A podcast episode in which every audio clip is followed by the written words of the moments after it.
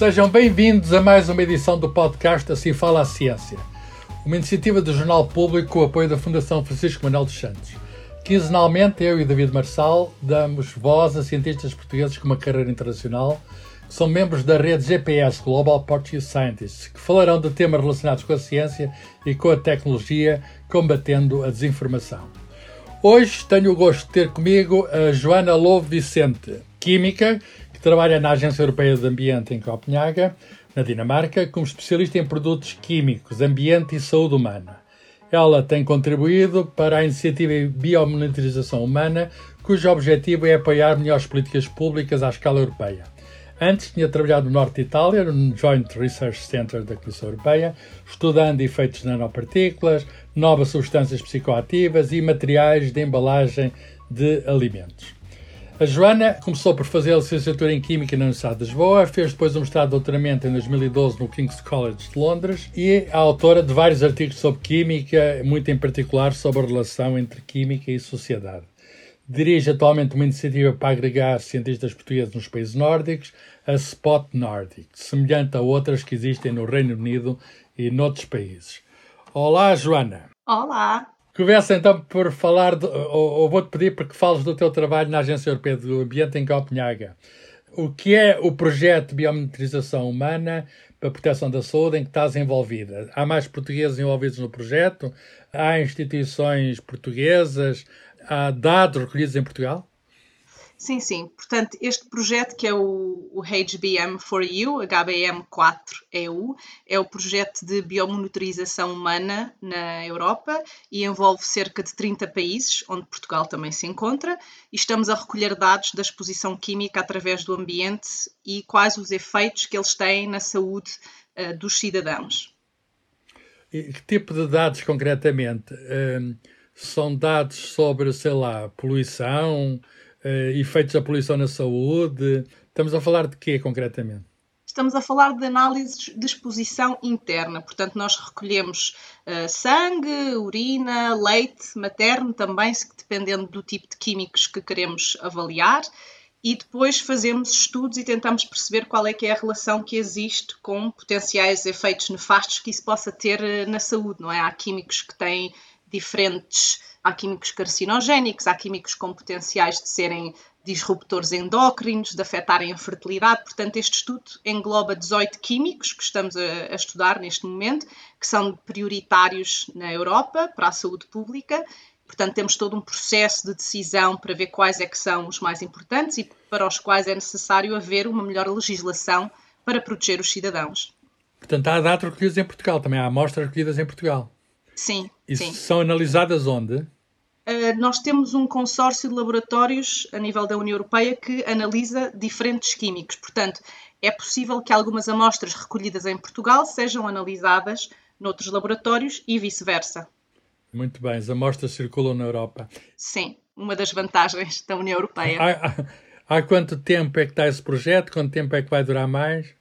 Portanto, o projeto iniciou em janeiro de 2017, tem a duração de 5 anos, uh, vai acabar este ano. É possível que haja uma, uma extensão por causa da pandemia, houve alguns laboratórios que estiveram parados, não se pôde fazer uh, trabalho, portanto, muito provavelmente irá terminar em junho de 2022, mas ainda não é certo. A data oficial é dezembro de 2021. Mas faz sentido ter uma sequência, quer dizer, esse tipo de informação convém que seja continuada, existir uma Exato, base de dados. Já estava à espera dessa pergunta. Portanto, estamos agora a tratar do follow-up, do seguimento deste projeto. É uma parceria muito maior do que este projeto do, de biomonitorização humana, portanto, vai incluir a parte da biomonitorização humana de químicos e vai também incluir a parte do risk assessment de químicos e de novas metodologias para fazer este trabalho. É uma parceria maior, envolve outro tipo de hum, técnicas analíticas e outro tipo de priorização a nível da União Europeia e é uma parceria que vai ter a duração de sete anos. Eu não quero, enfim, revelar nada em primeira mão, mas a, a, a Joana talvez possa fazer alguma revelação. Quais, já há alguma conclusão, ainda que provisória? Quer dizer, a situação está boa para a saúde, não está? Há, há razões para estarmos preocupados? Portanto, estas perguntas complicadas. É, isto é assim. Quando começa a haver algum índice de preocupação, é quando também a investigação começa a ganhar mais força. Os cidadãos, à partida, não têm que se preocupar porque há legislação feita para os proteger. O que vai acontecendo é que, quando há uma suspeita de algum químico que possa ser nefasto, há sempre mais investigação que é feita relativamente a esse químico e à influência que pode ter na, na saúde humana. E depois há sempre um tempo para nos certificarmos que de facto estamos certos uh, relativamente a um certo químico e depois isso entra na legislação. Já há imensa legislação europeia e dos Estados-membros sobre já determinados químicos, por exemplo, o bisfenol A, alguns fetalatos, etc. Portanto, há regulação, quando há revelações sobre perigosidade, digamos, a legislação é ajustada e os cidadãos podem confiar, digamos, na. Portanto, há diretivas europeias e depois são transportadas para diretivas nacionais, é isso? Sim, exatamente. Ah, falaste na palavra químicos para designar os produtos químicos. Em inglês, chemicals traduz por. Muitas vezes por químicos, eu gosto mais de falar de produtos químicos, mas esses produtos têm um mau nome. A gente fala de químicos ou produtos químicos, tem má fama, para dizer isto de uma maneira muito simples. Mas uh, esses produtos químicos, enfim, são usados muitas vezes porque são mesmo precisos e têm utilidades, mas trazem, digamos, esse mau nome à química. Há quem tenha horror a produtos químicos, horror à química, até se usa a palavra quimiofobia como é que podemos contrariar este sentimento contra a química e os produtos químicos? É interessante isso e é verdade que cada vez mais há uma certa quimiofobia, mas também é importante que tenhamos atenção a que os químicos estão em todo lado. Quando lavamos os dentes, temos químicos na pasta dos dentes. Quando lavamos o cabelo, quando usamos o nosso gel ducha ou sabonete, os químicos estão presentes na nossa vida no dia a dia. E nós próprios somos químicos do seguinte somos sentido. Feitos temos de moléculas. Somos Exatamente. feitos de moléculas, temos química dentro de nós, a nossa vida é química, não é? Exato. um, mas relativamente aos químicos presentes em produtos, é importante que também se desmistifique um bocadinho o que é nefasto do que não é. E, portanto, estes químicos estão presentes em, em todo o lado e é importante que haja divulgação do que são os químicos, do que podem fazer ou do que podem não fazer e terem também em atenção as concentrações que estão presentes em determinados produtos. Portanto, a partir dessas coisas estão legisladas e não há, não há que haver grandes receios. Portanto, há quem tome conta e a, e a Joana Sim. está, digamos, nesse grupo de químicos preocupados com a segurança e com a saúde pública, não é? E, portanto, a, a quimiofobia, no entanto, é muito persistente, quer dizer, temos de tratar do problema na escola, nos média, etc., porque não é uma coisa fácil de herdar, não é uma coisa fácil de desaparecer de um dia para o outro, não é? Não, é verdade. E eu acho que nessa parte a comunicação em ciência tem um papel bastante importante, que é informarmos os cidadãos do que podem fazer também para se protegerem, porque eh, os químicos estão presentes em todo o lado, em diferentes concentrações, mas também é importante não fazermos demasiadas misturas entre aquilo que usamos para evitar demasiada exposição química também. Portanto, estar, os cidadãos estarem informados sobre o que podem fazer caso se queiram proteger também é importante. E neste projeto do HBM, nós temos, por exemplo, fact sheets, uns folhetos informativos para os, exatamente, para os cidadãos, onde explicamos o que são certos químicos, quais os potenciais efeitos que poderão ter na saúde e explicamos como evitar demasiada exposição a estes químicos. Uh, Joana, essa informação que criam nessas folhas é colocada, suponho eu, Sim. num sítio da internet. Isso não é mandado folhetos de casa para as pessoas. Podem deixar os folhetos em alguns sítios uh, de circulação pública, mas mandam, uh, põem na internet, que é a maneira moderna. Esses sites têm acesso, as pessoas vão lá. Sim. Que tipo de pessoas é que lá vão? Não, é, não são Sim. todas, não é? O nosso website, já agora aproveito e digo aqui, é o www.hbm4, o número é o .eu. Esse website tem um, uma parte que se chama Citizens Corner, portanto, o canto dos cidadãos, onde temos a informação uh, direcionada aos cidadãos. Portanto, temos estes folhetos informativos, ao qual chamamos fact sheets, que foram traduzidos em todas as linguagens do projeto, incluindo, obviamente, em português, Neste momento temos três disponíveis. Temos sobre os bisfenóis, sobre os fetalatos e sobre o crómio 6, que ficou muito popularizado por causa do filme da Erin Brockovich. assim Bem, eu já dei química há muito tempo, posso então perguntar o que são os bifenóis? Os bifenóis são um, umas substâncias que interferem na nossa função reprodutora e que, portanto, afetam a fertilidade feminina e masculina. Encontram-se onde essas substâncias? Uh, em algumas tintas, por exemplo, em, ah. em, em dos recibos das caixas registadoras ah, sim, em certas sim, tintas sim, térmicas. Sim, sim. já, entretanto, já foram banidos da União Europeia. É preciso é que saiam de circulação. Também foram descobertos em, em biberons de bebés. E outros produtos? Podes dar exemplos? Por exemplo, no caso dos fetalatos. Os fetalatos são produtos que é o que faz os plásticos serem maleáveis e que também têm algumas propriedades tóxicas. Muitos dos fetalatos já estão legislados, mas não todos, portanto, o projeto está a investigar mais fetalatos e o crómio 6 é mais a nível de hum, exposição ocupacional, portanto, a nível do trabalho. O crómio 6 é um produto cancerígeno. Ah, então falemos sobre produtos cancerígenos, porque a gente ouve falar em cancro e a maior parte das pessoas, enfim, fica com os ouvidos em pé.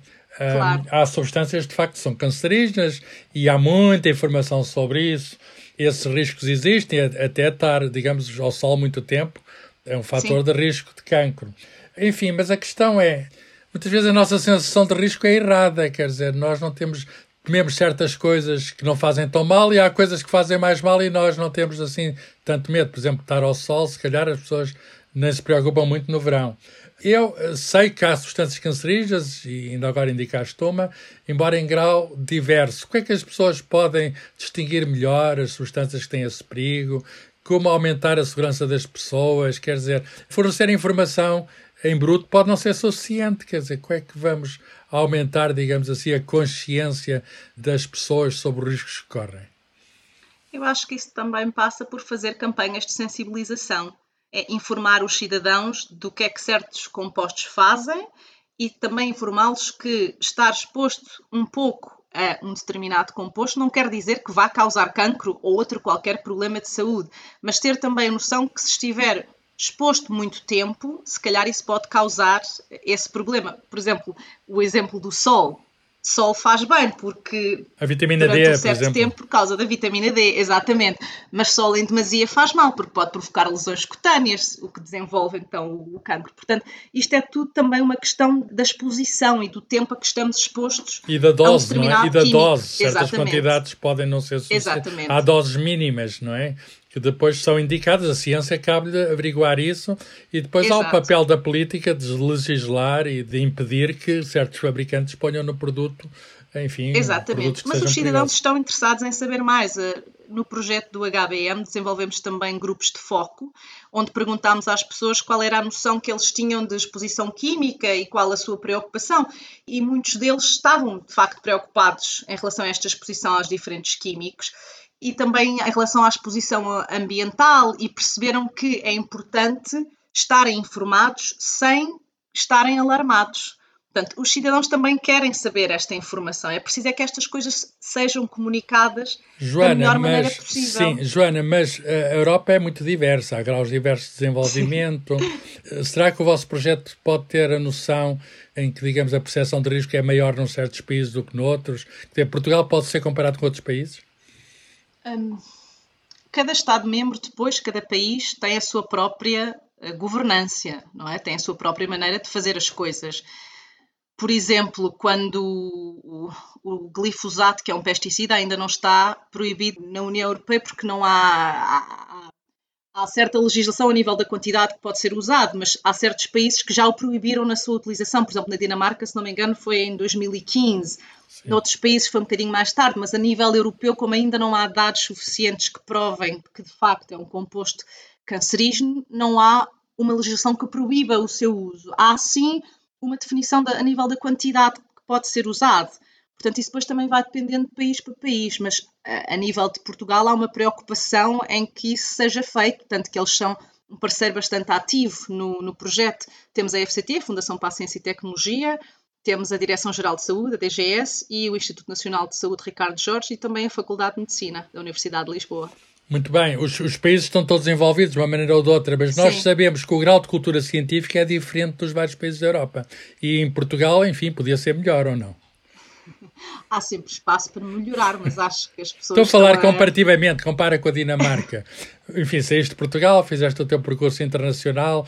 Qual é a maneira como o público encara a ciência na Dinamarca e qual é que encara a ciência em Portugal? Há diferença? Há uma certa diferença, eu acho. Mas é, é também delicado comparar um país com o outro, porque Dinamarca tem metade da população Portugal. 5 milhões, são sim, tem 5 milhões. Sim, 5,5 milhões, se não me engano. Portanto, é, é se calhar mais fácil de gerir a informação para os cidadãos e para os legisladores. Mas as pessoas leem é? mais jornais, leem mais livros, Sim. têm uma escolaridade Sim. maior que a nossa, Exatamente. têm índices de Exatamente. acesso à cultura maiores que os nossos. Isso Sim. tem também a ver com a ciência, digamos, o grau de relação da Dinamarca com a ciência. É, é enfim, até, até tem mais prémios Nobel, apesar de ser mais pequeno. Sim. Estou-me a lembrar de um grande da física, Niels Bohr, com implicações na química, que é um, um, um grande cientista dinamarquês. Sim, senhora.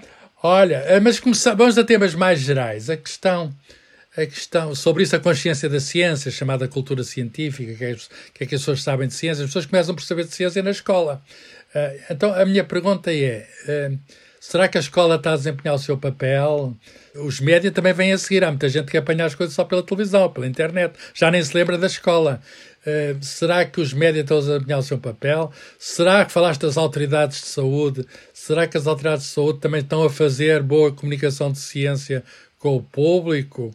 Enfim, quer que, enfim, com a tua experiência de vida, foste para a Química por alguma razão, gostavas de Química, com certeza também como cidadã acompanhas o modo como os médias transmitem estas coisas, estás em relação com a autoridade de saúde. Como é que tu vês a integração de todas estas instituições?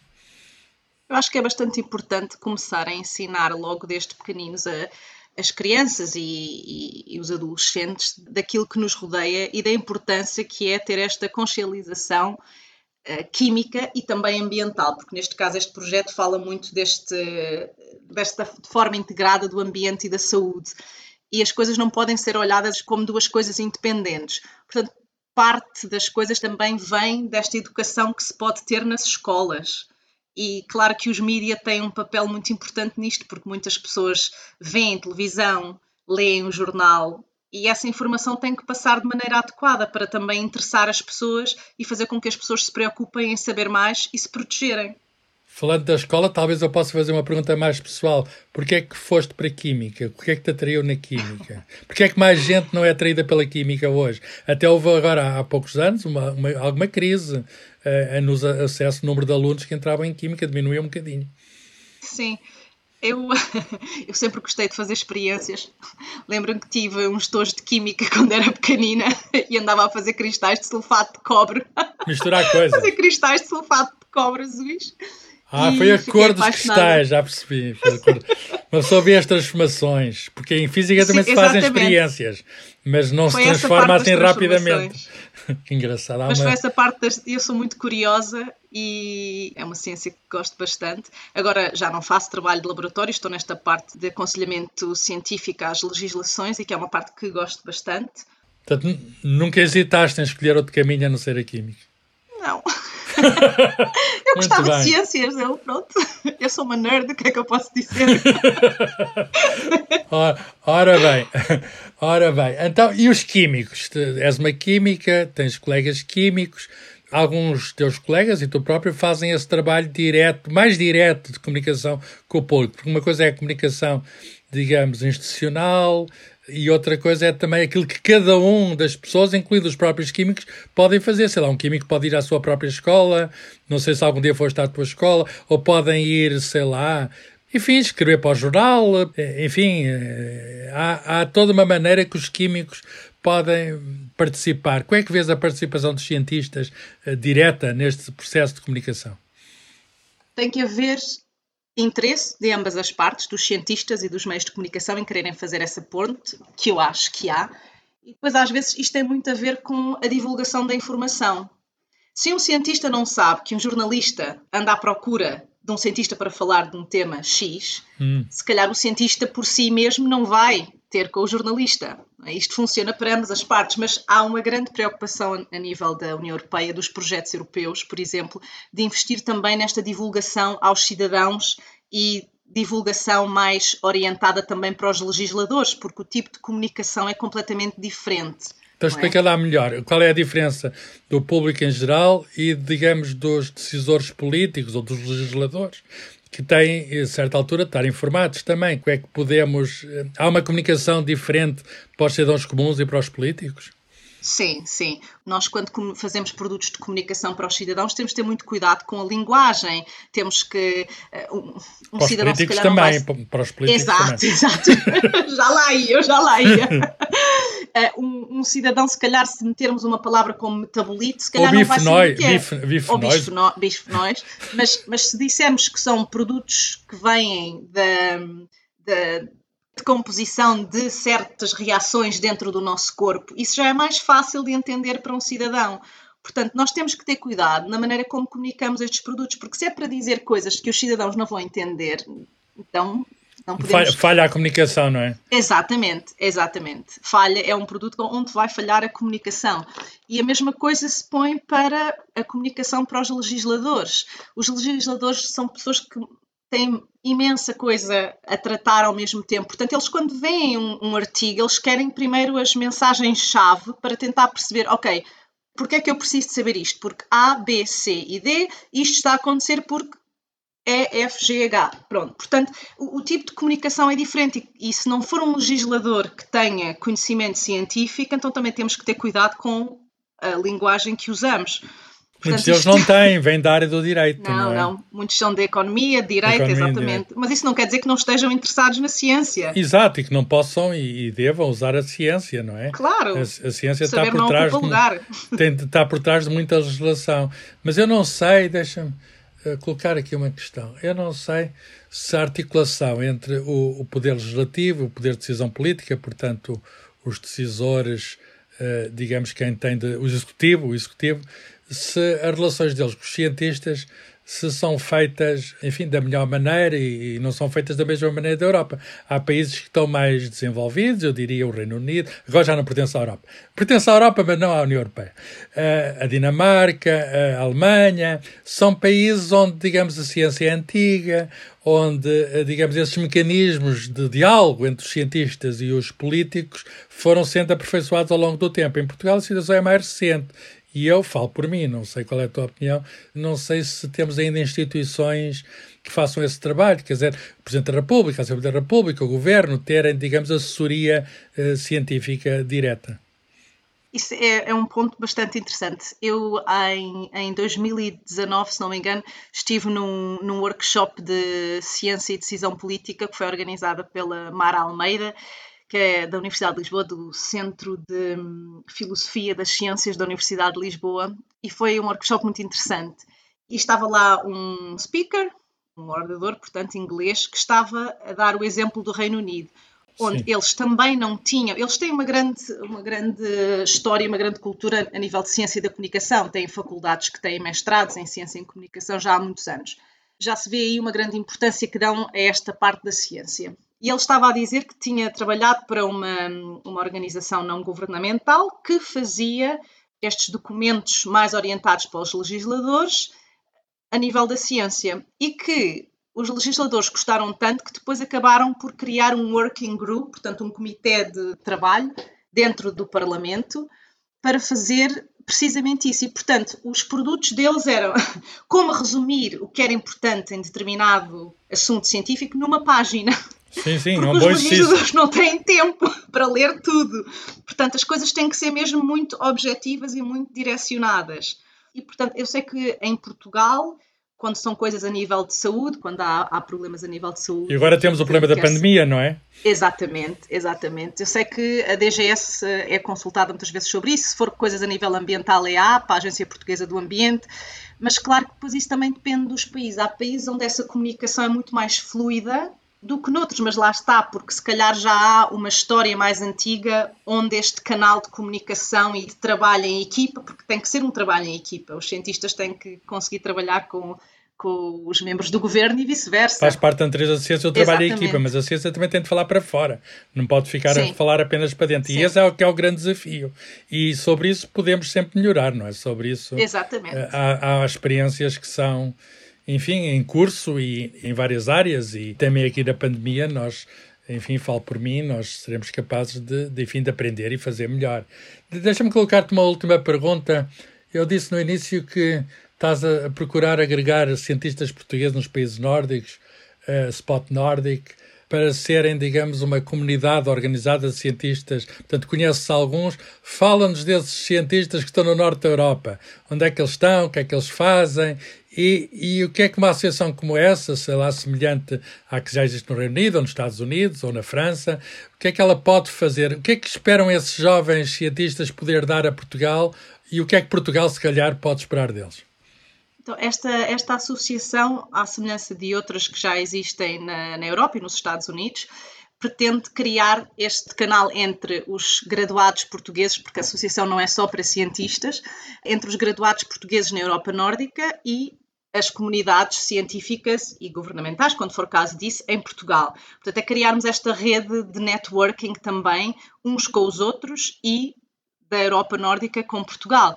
Juntamente com as outras associações, organizámos o, o nono Fórum GRAP, que é os graduados portugueses no estrangeiro, recentemente. Portanto, já é o nono ano consecutivo onde este fórum se organiza. E, entretanto, para a nossa comunidade nórdica, vamos organizando também outros eventos. Estamos agora a trabalhar num evento de diplomacia científica, por exemplo. O que é que, o que, é que esses, esses, em geral, jovens, não são? O que, jovens cientistas, contributo é que eles podem dar? Muitos esperam voltar a Portugal, não é assim? Uh, e enfim, esperam que haja condições para isso, que Portugal se desenvolva, no pois. sentido de precisar a colaboração deles, não é? Acho que muitos gostavam de voltar, mas nem sempre uh, a segurança a nível de emprego permite, porque na ciência e investigação há muita precariedade de empregos, não é? Este, é tudo com bolsas que têm que se constantemente renovar, projetos que têm que se escrever, e se calhar há outros institutos lá fora que têm outro tipo de contratos e muitas vezes eles acabam. Há mais continuidade, há mais continuidade. Exatamente. É? Há mais carreiras científicas, as universidades também têm uma média de idades dos docentes que é mais baixa do que aqui, em Portugal é muito alta. Mas enfim, ó, Joana, eh, gostei muito desta conversa, o vosso contributo dos cientistas portugueses lá fora é imprescindível, não só lá para fora, como cá para dentro. E então, nesse caso, em particular no sítio onde trabalhas, tem a ver diretamente com a situação em Portugal, porque trata-se de, enfim, de monitorização e posterior regulamentação na União Europeia. E Portugal faz parte da União Europeia e, desde 1986 e, portanto, um dos benefícios da União Europeia, como se mostra agora, no caso das vacinas, é podermos, enfim, trabalhar em conjunto e beneficiar da companhia uns dos outros. Joana, foi um prazer a nossa conversa. Muito obrigada. Prazer, até à próxima. Até à próxima. Portanto, continuação do bom trabalho. Esta foi mais uma emissão do podcast Assim Fala a Ciência. Daqui a 15 dias estará aqui o meu colega David Marçal, bioquímico, que vai apresentar mais uma emissão do Assim Fala a Ciência. Este programa teve o apoio da Fundação Francisco Manuel dos Santos. O público fica no ouvido.